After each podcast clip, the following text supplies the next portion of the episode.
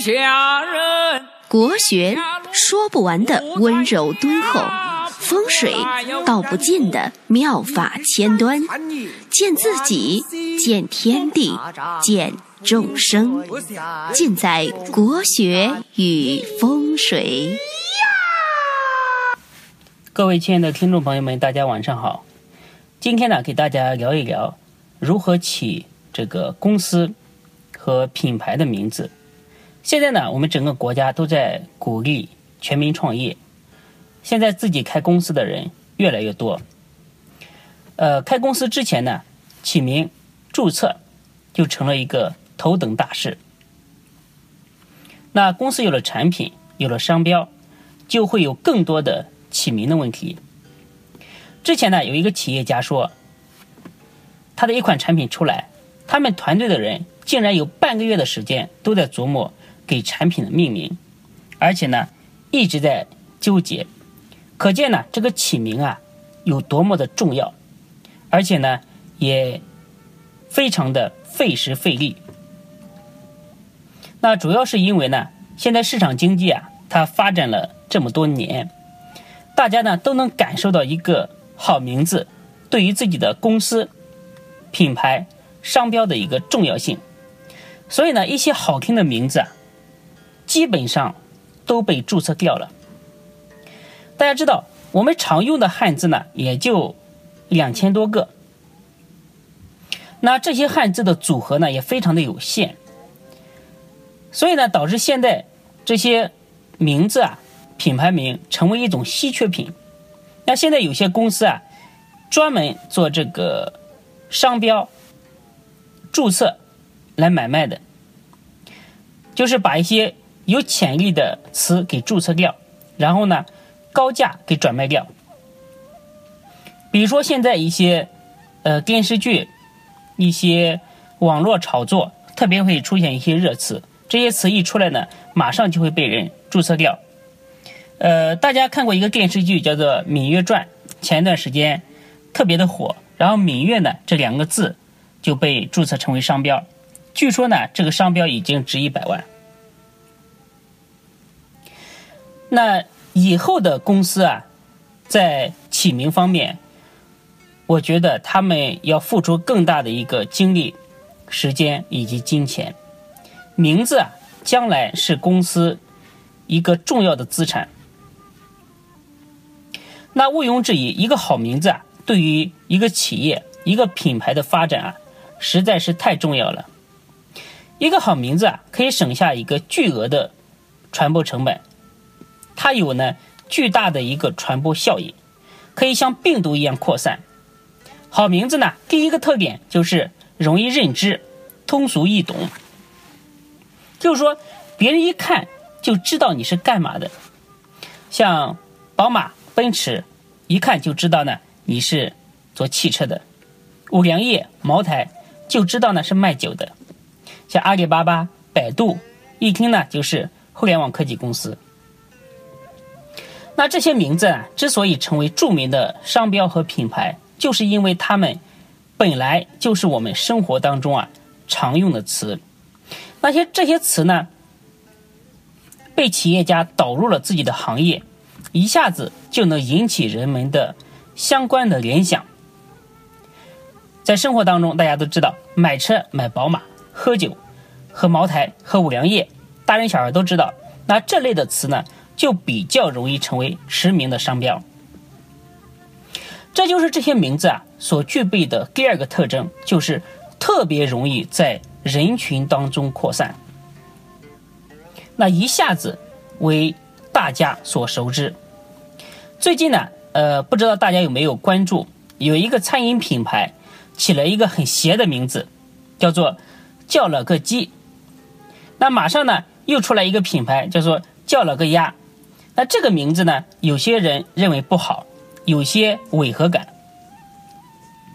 但是呢，从营销和传播上来说，这就是很好的名字。不管你是不是他的客户。但是呢，你必须承认，在你听到这个名字的时候，你的内心还是被他给撩了一下，就是起了一点波澜。能够引起你的注意力，这呢就足够了。那另外像这些名字，在茶余饭后啊，它特别会成为一个话题，它是娱乐的一个点，在人们会心一笑的过程当中啊，就已经达成了这个品牌的宣传。所以呢，这两个品牌啊，都获得了这个风险投资。也就是说，他们的第一步已经成功了。它的成功可以说百分之七十就是因为这个名字起得非常好。那我总结了一下，我认为一个好的品牌名字必须要有，要符合三大原则。第一，你必须要短小精悍、通俗易懂，最好呢，最多不要超过四个字。现在呢是信息爆炸时代，人们的注意力啊越来越分散，对于复杂的东西啊都不想多看一眼。如果你整一大串这个字，别人瞅一眼就烦，根本记不住，也不吸引眼球。最好呢是比较常用的、比较通俗的字。那人们对于自己常用的字和词，它是有感情的。你整个名字。呃，像外星来的根本就没有传播性，像小米、这个联想、苹果这些呢，都是生活当中比较常说的、常见的，和我们的生活是息息相关的，比较有市井的气息。那比较有市井气息的呢，才能够在民间有旺盛的这个生命力。那第二点，我认为呢，必须要有相关的这个。行业的关联性，就是呢，别人一看就知道你是干嘛的。这个呢要看行业，那有些行业的名字啊，特别容易具有这个关联性。你比如说服装、护肤品这些行业，像皮尔卡丹、兰蔻，你基本就知道它是做什么的。但是如果只告诉你这个小米，你不一定马上知道它是做手机的。这个呢也要看企业的这个宣传，它慢慢的形成了这个词和行业的一个关联。在前一段时间啊，我和一个呃广告公司的朋友聊天，他说他不是做广告的，那我说你是做什么的？他说他们其实是做教育行业的。哎，我说那个广告和教育它有什么联系吗？我很好奇，他们说。他们所做的事情就是通过一切手段，来教育、引导消费者，呃，接纳他们的品牌，使用他们的产品。我觉得他这一句话非常的关键，道出了这个广告广告这个行业的一个本质。那第三点，我认为一个好的名字啊，它必须要有一个时代感。时代感就是一个品牌的运气。你不能指望一些过气的名字产生多大的一个效益，就像你去买这个菜刀，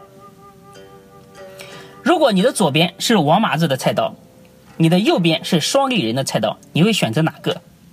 王麻子，你想想就很恐怖，一脸麻子。那双立人多好，对不对？老公老婆立在一起，这个感觉啊就出来了。那这种感觉一出来，你为哪个？品牌买单就水到渠成。这个时代呢，它是亚文化比较流行的一个时代，所以呢，一些特别邪的词啊，会容易报得大名，那一下子风靡整个社会。大家呢起名字可以利用这个特点，尽量把自己的名字起得反传统一些，呃，新奇一些，组合呢更加巧妙一些，这样能够。增加自己成功的概率。那有一些人说，好像这一期没有讲什么阴阳八卦五行。当然，起名字呢，最好是符合这个企业法人的五行的这个行用之神。那如果在这个基础上符合上面这个三大特点，那就是一个非常非常完美的名字。但是大家要明白，商业呢有它的规律性，我们必须。顺应这个商业的规律，这是我总结的在命名方面的一些规律。希望大家，呃，对大家以后的这个品牌的命名，这个公司的命名有一些帮助吧。最后，我告诉大家一个乌龙，我讲的这些你可能都听懂了，但是不一定有用，因为为什么呢？你想的名字有可能已经被别人注册了，所以说起名字唯一的标准就是可以注册，永远在别人前面注册。啊，谢谢大家的收听，我们下期再见。